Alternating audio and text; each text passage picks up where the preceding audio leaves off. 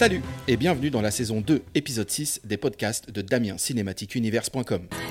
Best Drawn Pictures presents Dirty Dancing. She thought it would be just another summer vacation, Who's that? Oh, them. They're the dance people. but it turns out to be the time of her life. I can't even do the merengue. He teaches her what she can do.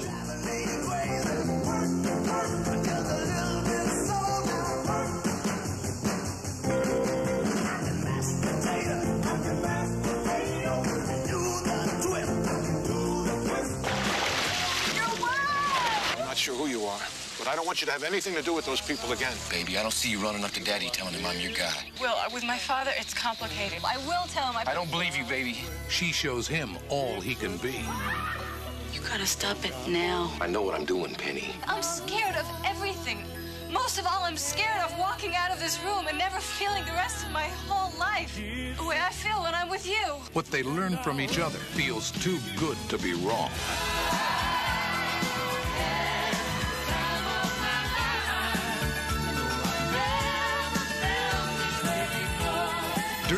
Dancing, starring Patrick Swayze, Jennifer Grey, and Cynthia Rhodes. Get ready for the time of your life. Pour cet épisode, nous allons parler du film qui a fait danser le monde entier durant l'année 1987, Dirty Dancing.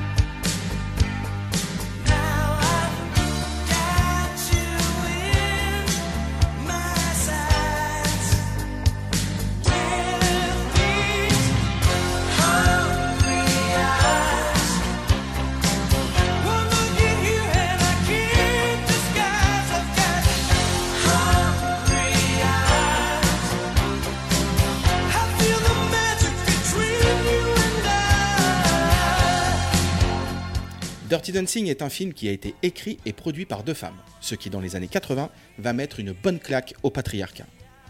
Dans cet épisode, je vais vous raconter la genèse du film, mais aussi pas mal d'anecdotes. Mais hélas, je dis je, car confinement oblige, je ne serai pas accompagné de mon monsieur S habituel. Mais j'espère que ce n'est que partie remise. Allez, ne laissons pas plus longtemps bébé dans son coin et faisons bouger nos popotins. Je suis venue te voir parce que mon père voudrait. Non, non, ton père est un grand bonhomme. C'est vrai, c'est- incroyable ce qu'il a fait. Je suis nul à côté. C'est pour ça que les gens me traitent comme ça, parce que je suis nul. C'est pas vrai, tu es fou. Tu es un garçon extraordinaire. Et toute ma vie est un labyrinthe. Je fais toujours des hauts et des bas. Tiens, le mois dernier, je- je bouffais des nouilles pour m'en sortir, et demain, des femmes rempliront mes poches avec des diamants. Aujourd'hui, je suis l'idole de tout le monde, et demain, je serai moins que rien. Non, tu n'as pas besoin de courir le monde après ton destin comme un cheval sauvage. Sorti aux US à l'été 1987 et le 23 décembre de la même année en France, Dirty Dancing va être un carton dans le monde entier. Mais de quoi parle le film au juste? Nous sommes à l'été 1963. Bébé, de son vrai nom Frédéric, ou Frances en VO, est la fille cadette de 17 ans d'une riche famille américaine. Elle passe ses vacances avec ses parents et sa grande sœur à la pension de la famille Kellerman. Ce complexe est basé dans la région montagneuse des Catskills, dans l'État de New York. Bébé se trouve mêlé à la vie des employés de la pension et se confronte à un monde qui lui est complètement étranger, celui de la danse. Malgré le désaccord de son père, Bébé connaît une histoire d'amour avec Johnny, professeur de danse de l'établissement, qui est issu d'un milieu social très différent de celui de la jeune fille. Pour connaître la genèse de Dirty Dancing, il faut remonter au début des années 50. Eleanor Bernstein a une douzaine d'années et tout le monde l'appelle Bébé. Et là, vous êtes en train de vous dire, mais qui est cette jeune femme? Eh bien, Eleanor Bernstein n'est autre que la scénariste de Dirty Dancing. Mais attention, d'après ses dires, le film n'est pas du tout inspiré de sa vie. Pourtant, Eleanor s'est fait appeler bébé jusqu'à ses 20 ans. Elle est allée en vacances aux Catskills et son père était médecin. Et pire encore, Le soir, lorsqu'elle était au Catskills, elle allait dans les sous-sols de l'hôtel pour s'adonner au dirty dancing, cette danse lascive que les parents interdisaient. Mais encore aujourd'hui, elle continue à dire que le film n'est pas autobiographique et qu'elle n'a fait que s'inspirer d'éléments de sa vie pour agrémenter l'histoire de son scénario. Ouais, si tu le dis, Eleanor. Mais avant d'écrire ce scénario, qui allait devenir culte, Eleanor Bernstein a écrit celui du film C'est ma chance, une comédie romantique avec Jill Clegg et Michael Douglas. Dans ce film, la scénariste avait intégré une scène de Dirty Dancing, où le couple phare du film devait danser ensemble langoureusement. Mais les producteurs coupèrent cette scène au profit d'une vraie scène de sexe. Donc, pas de Dirty Dancing. Et c'est cette censure qui va donner une idée à Eleanor. Écrire un scénario où l'on pourrait couper chaque scène sans que l'essence de l'histoire soit altérée. Sauf si l'on coupe la scène du Dirty Dancing. Comme ça, si un producteur avait envie de couper cette scène de danse, l'histoire tombait à l'eau. Maline Eleanor. Mais pour faire ce film, Eleanor avait besoin d'un producteur, ou plutôt d'une productrice, et ce fut Linda Gottlieb. Les deux femmes se fréquentaient depuis quelque temps. Elles faisaient des sorties de couple à quatre, car leurs petits copains respectifs étaient amis. Mais les deux jeunes femmes se connaissaient pas plus que ça. La seule chose que savait Eleanor, c'est que Linda était une productrice aux idées modernes et qu'elle travaillait pour la MGM. Et c'est lors d'un de ces fameux déjeuners en couple que la scénariste a parlé de son idée de film qui parlerait de deux sœurs des années 60 qui iraient en vacances aux Catskills avec leurs parents. Mais Linda Gottlieb ne fut pas emballée par l'idée, elle botta en touche en changeant de sujet et demanda plutôt à Eleanor de lui raconter d'où elle venait. Eleanor lui raconta donc sa jeunesse, le papa médecin, les vacances aux Catskills et le sous-sol pour pratiquer le dirty dancing. Et là, Linda Gottlieb arrêta net Eleanor dans son monologue, en lui disant Quoi? Dirty dancing, tu dis? Mais c'est un titre à un million de dollars Eleanor ne comprit pas tout de suite de quoi la productrice voulait parler. Alors Linda surenchérit. Tu comprends pas? On tient le titre du film, Dirty Dancing. Et maintenant, on va trouver l'histoire. Les deux femmes se sont donc associées pour développer le projet. Et comme Linda avait un contrat de développement de film avec la MGM, qui était un poids lourd dans la production de comédies musicales, elle présenta le script au PDG Frank Yablens. Et là, bingo, le PDG de la MGM adore le scénario et lui dit Génial, on fait le film. Mais ce que Frank Yablens ne savait pas, c'est qu'il sera viré dès le lendemain, faisant tomber tous les projets de Linda Gottlieb aux oubliettes. Mais ce revers permit quand même à Linda de récupérer les droits du film pendant un an. Donc une course contre la montre commença pour trouver un nouveau studio qui accepterait de financer le film. Sinon, après cette année de sursis, les droits reviendraient à tout jamais à la MGM. La productrice a donc contacté la Paramount. Ce fut un nom. La 20th Century Fox. Encore un nom. Tous les grands studios de la Californie répondirent la même chose. Non, non et encore non. Alors les deux femmes se sont tournées vers les majors plus petites de l'époque, Orion ou encore Miramax. Toujours non. 42 lettres de refus. La peur de collaborer avec une team exclusivement féminine faisait peur au mal dominant qui faisait tourner la planète cinéma au milieu des années 80. Les deux femmes commencèrent à se dire que l'aventure Dirty Dancing allait s'arrêter là. Puis, par miracle, le salut arriva. Mais très loin d'Hollywood, à Stanford plus exactement, dans le Connecticut, soit sur la côte opposée des États-Unis. Et le sauveur fut Vestron Video, un distributeur vidéo de films de série Z. Vestron était une société qui avait fait fortune comme beaucoup de distributeurs de cassettes vidéo à l'époque. Mais comment avait-elle fait fortune, me direz-vous? Tout simplement parce que les grosses majors ne croyaient pas en la VHS au début des années 80. Elles avaient donc sous-traité leur licence de films à des petites sociétés spécialisées dans la cassette VHS. Et toutes ces petites boîtes, à l'abri des regards loin d'Hollywood, se sont enrichies grâce à l'explosion de la vidéo à la maison. Mais vous connaissez les grosses majors américaines. Au bout d'un moment, quand elles se sont aperçues du manque à gagner, elles ont récupéré leurs licences afin de les distribuer elles-mêmes, et remercièrent Vestron par la même occasion. L'éditeur de VHS se retrouva riche, mais sans travail. Alors les dirigeants décidèrent d'investir ailleurs, et de se lancer dans la production de films. Ils embauchèrent des producteurs afin que ces derniers trouvent les meilleurs scénarios à financer. Vestron embaucha entre autres Mitchell Canold comme chef de production afin de lancer sur les rails le studio Vestron Pictures. Et quand tous les scénaristes rejetés d'Hollywood eurent vent de cette nouvelle société de production qui se montait de l'autre côté du pays, ils envoyèrent tous leurs scripts chez Vestron. Dans cette montagne de scénarios, Mitchell Canold tomba sur celui de Dirty Dancing. Le script, qui tournait depuis déjà pas mal de temps, n'avait pas trop bonne réputation à cause de son côté girly. Mais il décida de le lire quand même.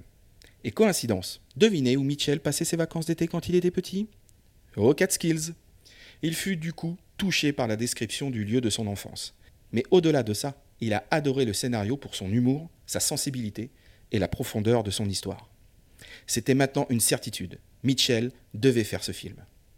Mais tout n'était pas acquis pour autant, car Mitchell Canold n'était patron que de Weston Pictures. Il devait maintenant convaincre les grands patrons du groupe Vestron. Et pour présenter le dossier Dirty Dancing à ses boss, Mitchell se dit qu'il valait mieux le faire par la bouche d'un réalisateur. Il partit donc à la recherche du futur réalisateur de Dirty Dancing.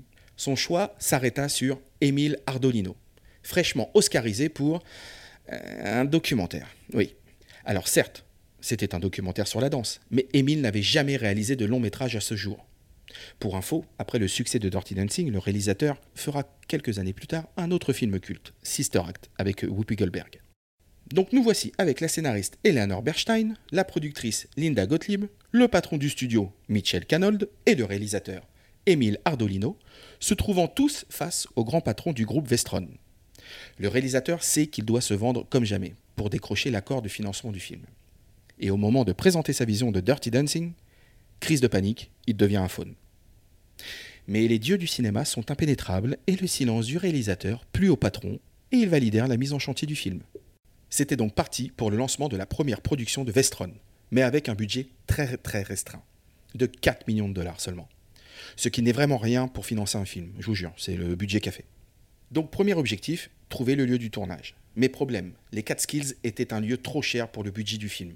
Du coup, la production se rabattit sur Mountain Lake Lodge, qui se trouvait un peu plus au sud des Catskills. Mais même là, le budget serré du film leur permirent de louer le complexe que 14 jours seulement.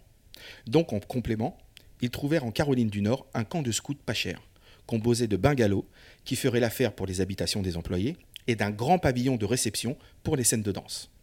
Note pour plus tard, toujours demander un coup de main aux scouts. Une fois les décors trouvés, il fallait partir à la recherche de bébés. Mais comme les grands patrons de Vestron devaient valider le casting, l'un d'eux fit une proposition au nom de Pia Zadora. Mais si, c'est celle qui chantait avec Jermaine Jackson.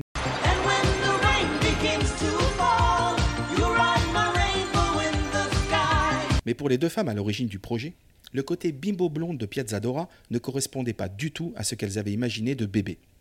Elles étaient plus sur une jeune femme petite, fluette, aux longs cheveux bouclés. Bref, le portrait craché d'Eleanor quand elle était jeune. Mais encore une fois, ce n'est pas autobiographique. C'est donc Winona Ryder et Sarah Jessica Parker qui rentrèrent en compétition pour le rôle à la demande des patrons de Vestron. Mais pour les deux femmes, le choix était déjà fait, et c'était celui de Jennifer Grey. Car lors de l'audition, la jeune femme était venue accompagnée par son père. Et quand elle est rentrée dans le bureau, elle a regardé son papa fermer la porte pour l'attendre de l'autre côté, et elle lui a dit Souhaite-moi bonne chance, papa. Et c'est là qu'elle a littéralement conquis Eleanor et Linda. Bébé était devant leurs yeux. Maintenant que bébé était trouvé, il lui fallait son Johnny. Mais le plus important, c'est que l'acteur qui incarnerait Johnny Castle devait être un professionnel de la danse et un super beau gosse. Eleanor Bernstein voulait absolument un acteur qui avait les paupières tombantes. Alors, ne me demandez pas pourquoi, je n'ai pas non plus toutes les réponses. Elle passa donc en revue des dizaines et des dizaines de photos de casting. Et là, un seul regard attira son attention, celui de Patrick Swayze. Mais hélas, son CV stipulait qu'il n'était pas danseur. La douche froide pour notre scénariste. Donc, c'est Benicio del Toro, Adrian Zmed, il jouait dans la série des années 80 Hooker avec euh, William Shatner, et Billy Zane qui passèrent le casting. Mais malgré tous ces beaux gosses, les yeux de Patrick Swayze restaient dans la tête d'Eleanor. Et c'est le réalisateur aphone Emile Ardolino qui va décanter la situation en révélant un secret sur Swayze. Euh, en fait, il danse le type. Mais pourquoi Patrick Swayze disait qu'il ne dansait pas sur ses photos de casting? Tout simplement parce qu'il voulait être jugé sur ses qualités d'acteur et non de danseur.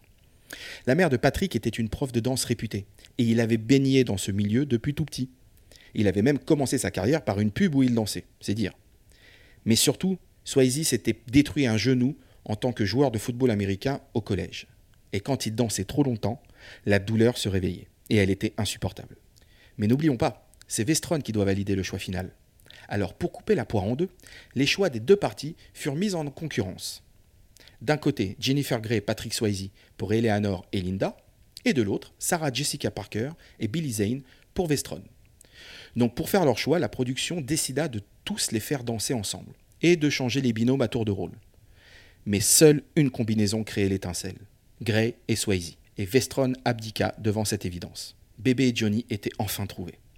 Mais Patrick Swayze hésitait à signer à cause du titre, Dirty Dancing. Il trouvait que cela faisait limite titre de film porno.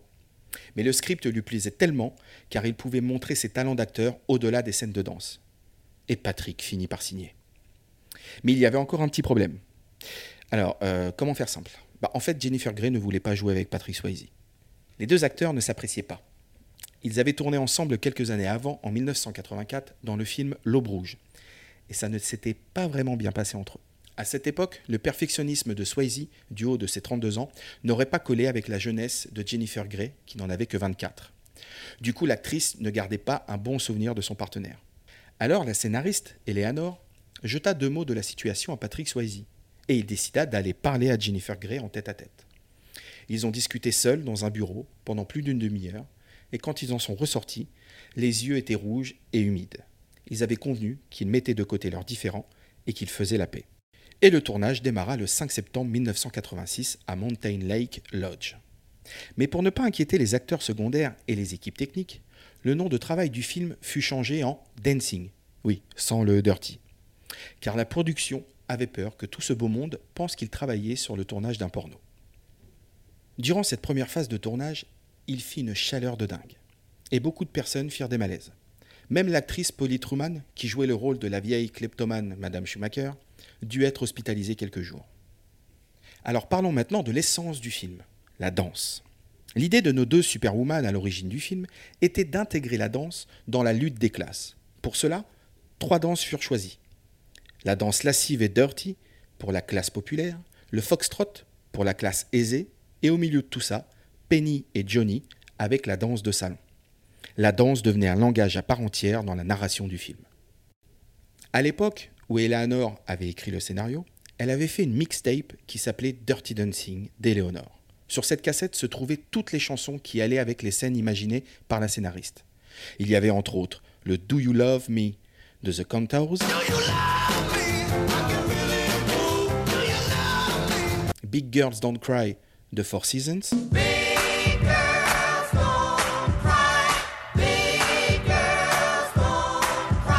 et le très sensuel These Arms of Mine d'Otis Redding.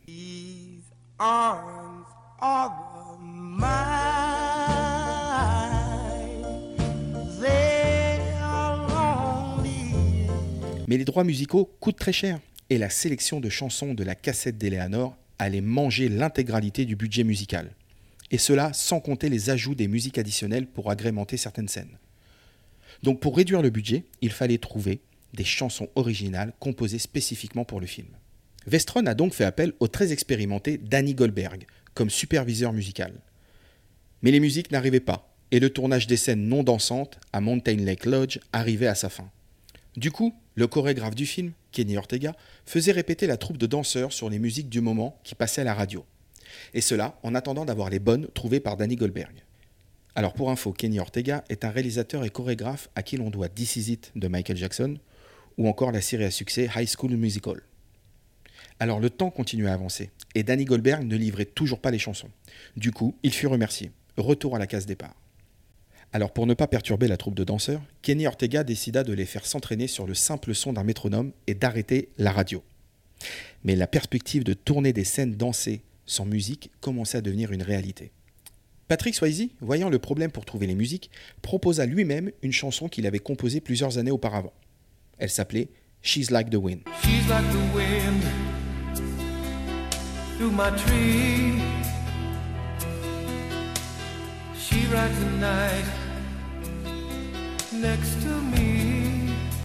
Et voilà, la première chanson officielle de la BO du film était sélectionnée. Mais il fallait toujours un superviseur musical pour le film.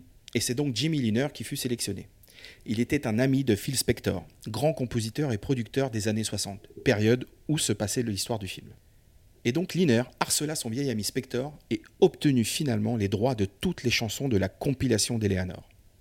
Juste à temps pour le début du tournage des scènes dansantes chez les scouts. Vu que le film se tournait sur deux lieux différents, l'équipe technique de décoration devait trouver un stratagème pour que les spectateurs ne s'en aperçoivent pas.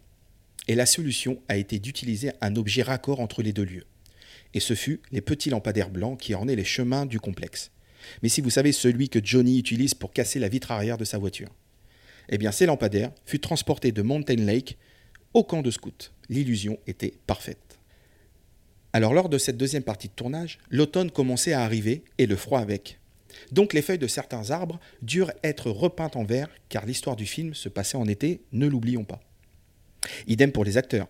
Sur les scènes en extérieur, ils n'étaient jamais filmés en gros plan, pour ne pas voir à l'écran que leurs lèvres étaient bleues par le froid. D'ailleurs, lors des tournages des scènes du lac et du tronc d'arbre, la température extérieure tournait autour des 5 degrés.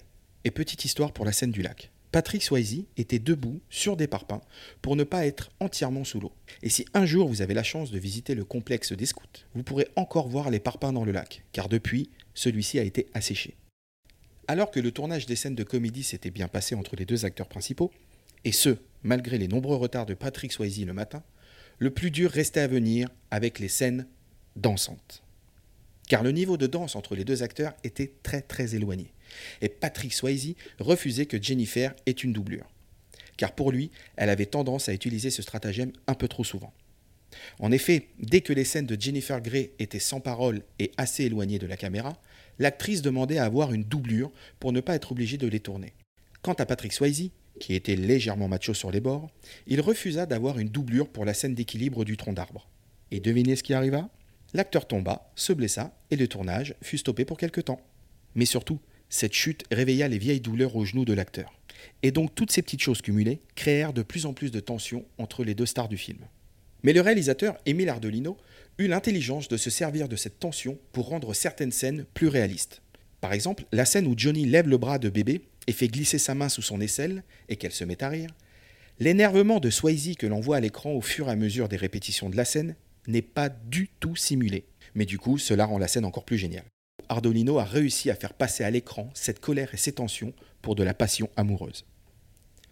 Alors beaucoup de scènes de danse étaient improvisées. Par exemple, la danse entre bébé et Johnny, juste avant qu'ils fassent l'amour, était tout simplement une réplique de l'impro que les deux acteurs avaient effectué lors de leur casting. D'ailleurs, vous pouvez trouver ces vidéos de casting sur Internet.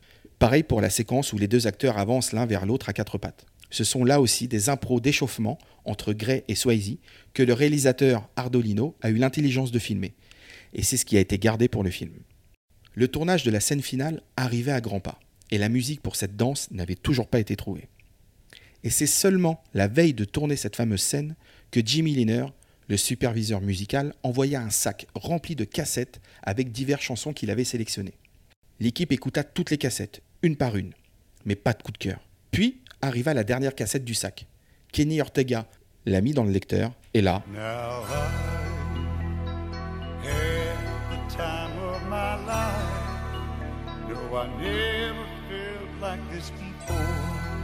Yes, I swear it's a truth, and I owe it all to you. bingo, la chanson finale était trouvée. Alors la légende dit que cette scène finale fut tournée sans musique. Eh bien non, ce n'est qu'une légende. Et pendant les trois jours de tournage qui ont suivi, et jusqu'à tard dans la nuit, I Have the Time of My Life a tourné en boucle. Et c'est durant le tournage de cette scène finale que la fameuse réplique On ne laisse pas bébé dans un coin est devenue culte. Mais ce qu'il faut savoir, c'est qu'Eleanor, la scénariste, et Linda, la productrice, trouvaient cette réplique ridicule et tout à fait apte à être coupée au montage. Même Patrick Swayze l'a trouvée d'un ringard absolu. Mais comme quoi, le culte, ça tient à rien. Parlons maintenant du saut qu'effectue Patrick Swayze du haut de la scène de spectacle. Cette cascade est bien réalisée par l'acteur lui-même. Et malgré sa douleur intense au genou, le perfectionnisme de Swayze a fait qu'il répéta le saut 14 fois de suite pour être certain que le réalisateur ait les bonnes images. Et nous arrivons à la séquence du porté. Eh bien, étonnamment, ce fut peut-être la chose la plus simple lors du tournage de cette grande scène finale. En effet, dès la première prise, le porté fut réussi. Les acteurs n'eurent qu'à répéter cette scène que trois fois. Et c'est cette dernière scène qui sonne à la fin du tournage. Alors une fois la première version du montage effectuée, les dirigeants de Vestron étaient satisfaits, mais ils savaient qu'ils n'avaient pas l'expérience nécessaire pour juger la réelle qualité de ce montage. Ils ont donc demandé à une grosse pointure d'Hollywood, le producteur en vogue de l'époque Aaron Russo, qui avait entre autres fait Un fauteuil pour deux, de donner son avis. Son commentaire après le visionnage fut sans appel. Brûler la pellicule et récolter l'argent de l'assurance. Et il est parti. Donc après ce couac, Vestron a décidé d'organiser une séance de la dernière chance avec un auditoire de 1000 spectateurs. Et si cette séance était encore un échec, le film partirait directement en vidéo. Mais heureusement, à la fin de la projection, la salle était en délire. Les gens chantaient, dansaient et criaient. C'était le feu. Mais hélas, encore un problème arriva juste avant sa sortie. Aux États-Unis, il est coutume qu'un sponsor apparaisse sur l'affiche du film. Et comme Dirty Dancing se destinait à un public d'ados, quoi de mieux qu'une crème anti-acné pour sponsoriser le film? Mais voilà, le contrat avec la marque avait été signé en début de production. Mais une fois que le sponsor vit le film, les patrons menacèrent de se retirer, car hors de question pour la marque de cofinancer un film qui parlait de l'avortement. Donc Vestron, pour ne pas perdre son sponsor, demanda aux deux créatrices du film de couper les scènes qui parlaient ou montraient l'avortement. Ce qui bien entendu était hors de question pour Eleanor, car toute l'essence du film reposait sur ça. Effectivement, sans avortement, aucune raison que bébé apprenne à danser pour remplacer Penny, et du coup, aucune chance qu'elle tombe amoureuse de Johnny. Bref, s'il y avait des coupes, c'était l'effondrement de l'histoire. Du coup, plus de sponsors, et un risque énorme pour Vestron de sortir le film dans ces conditions. Car si le film ne fonctionnait pas, c'était 100% de l'argent de Vestron qui partait aux oubliettes. Mais aux US, la rumeur grandissait sur le fait qu'un film, sulfureux et à petit budget, allait sortir. Et cela titillait les oreilles du New York Times. Le journal demanda à Eleanor de leur accorder une interview. C'était encore un coup des dieux du cinéma. L'article du journaliste Samuel Friedman ne prit aucune pincette sur le sujet du film et expliqua qu'au-delà de la danse, le film parlait de sujets sérieux et graves comme les conditions de l'avortement aux US dans ces années-là. Mais juste avant sa sortie, le film fut classé moins de 18 ans par la MP2A. Alors, ce qui était quand même complexe pour un film qui se prédestinait aux adolescents. Mais Linda, la productrice, connaissait le patron de l'instance. Elle lui passa un coup de fil en lui demandant que, si elle enlevait les gros mots, est-ce que le film serait déclassé? Il lui répondit que ça pouvait se faire. Du coup, fini les gros mots, et par la même occasion, une scène assez explicite où bébé en petite culotte et soutien-gorge s'asseyait sur les genoux de Johnny qui, lui, était torse nu.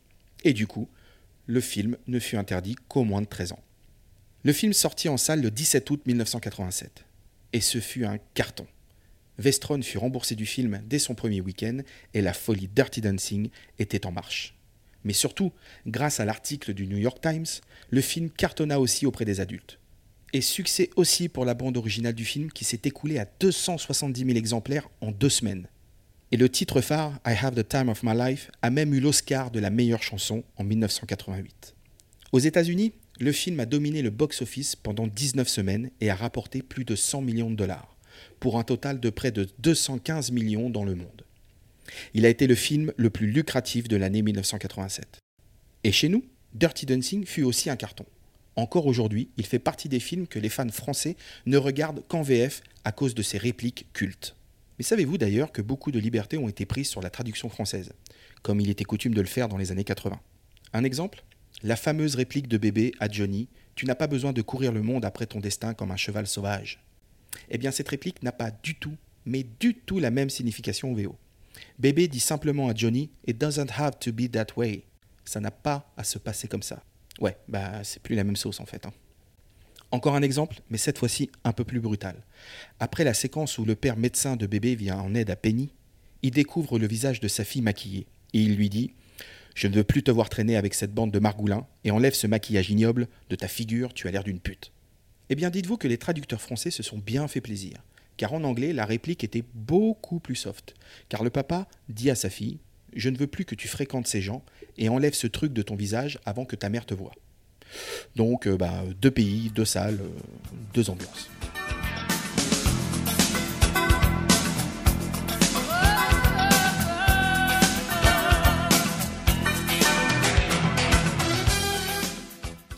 Et avec son carton en salle et ses multidiffusions télévisuelles, Dirty Dancing est entré dans le panthéon de la pop culture.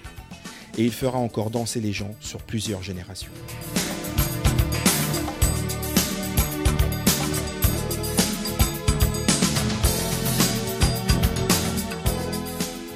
Voilà les amis, ainsi s'achève ce nouveau numéro. J'espère que vous avez quand même appris des choses.